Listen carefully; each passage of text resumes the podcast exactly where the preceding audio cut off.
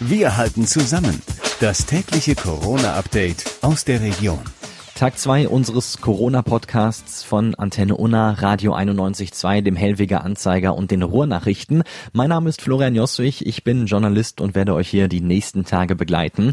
Wir gucken hier nämlich immer täglich auf die wichtigsten Infos und Entwicklungen rund um das Coronavirus und zwar direkt hier aus der Region. Heißt also, wir gucken nach Dortmund in den Kreis Unna, haben aber natürlich auch den Rest im Blick. Im Kreis Unna gab es heute einen ziemlich extremen Anstieg an Neuinfektionen. 51 Menschen sind Stand heute Abend jetzt mit dem Coronavirus infiziert. Damit hat sich die Zahl zu gestern mehr als verdoppelt. Ein Betroffener liegt aktuell im Krankenhaus.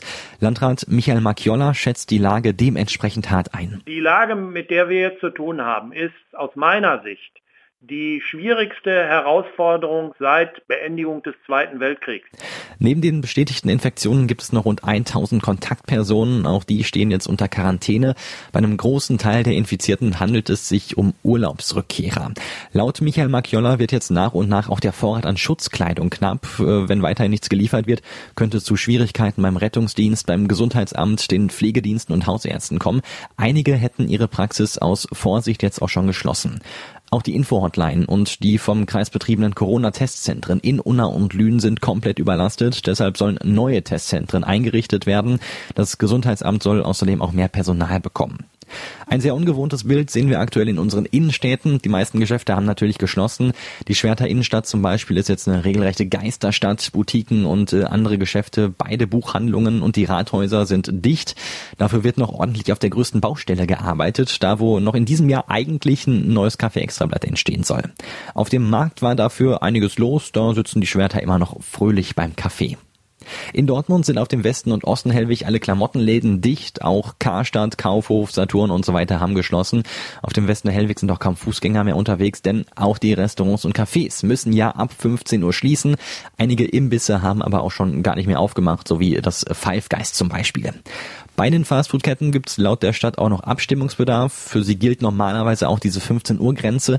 Ein Sonderfall könnte aber der Drive-In-Schalter sein, also genau wie bei den äh, Pizzalieferdiensten dann zum Beispiel.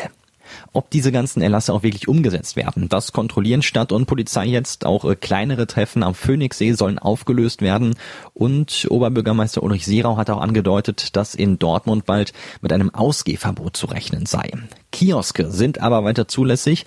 Wenn sich ein Betrieb dann nicht an diese Vorgaben hält, dann können Bußgelder zwischen 250 bis sogar zu 25.000 Euro fällig werden. Dortmunds OB Sierau sagt dazu, wer nicht hören will, der muss fühlen. Eine weitere, etwas größere Einschränkung kommt noch aus Dortmund. Die Bürgerdienste der Stadt sind ab Donnerstag, also ab morgen geschlossen.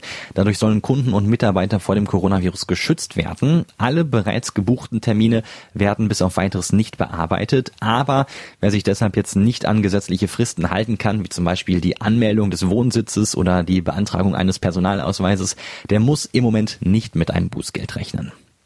Immer mehr Menschen bleiben jetzt auch schon zu Hause, arbeiten von zu Hause, aber das Homeoffice und die Kurzarbeit wird im Moment für die Müllabfuhr zum Problem, denn mehr Autos stehen jetzt tagsüber in den Siedlungen. Das äh, führt schnell dazu, dass die Straßen und Zufahrten für die Müllwagen zu schmal werden. Deshalb kann die Müllabfuhr nicht mehr alle Tonnen entleeren.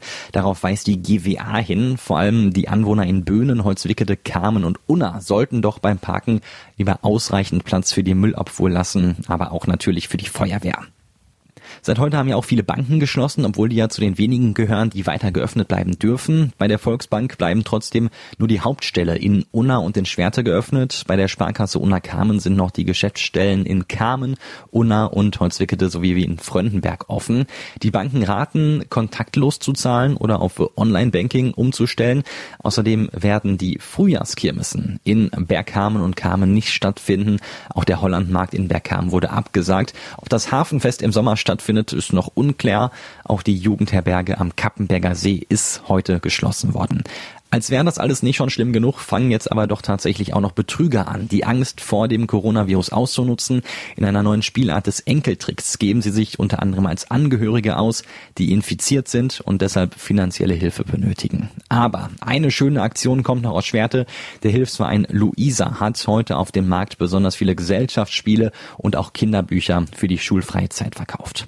Zum Schluss gucken wir nochmal auf die Zahlen. Also im Kreis Unna haben wir ja inzwischen 51 Infektionen mit dem Coronavirus. In Dortmund sind 14 neue positive Testergebnisse dazugekommen. Hier steigt die Zahl der Corona-Fälle also auf 76. Und das war's auch schon wieder für heute von Wir halten zusammen, unserem täglichen Corona-Update von Radio 91.2, Antenne Unna, den Ruhrnachrichten und dem Hellweger Anzeiger. Ich hoffe, wir hören uns morgen wieder. Ich bin Florian Joswig und denkt dran, bleibt gesund. Wir halten zusammen. Das tägliche Corona-Update aus der Region.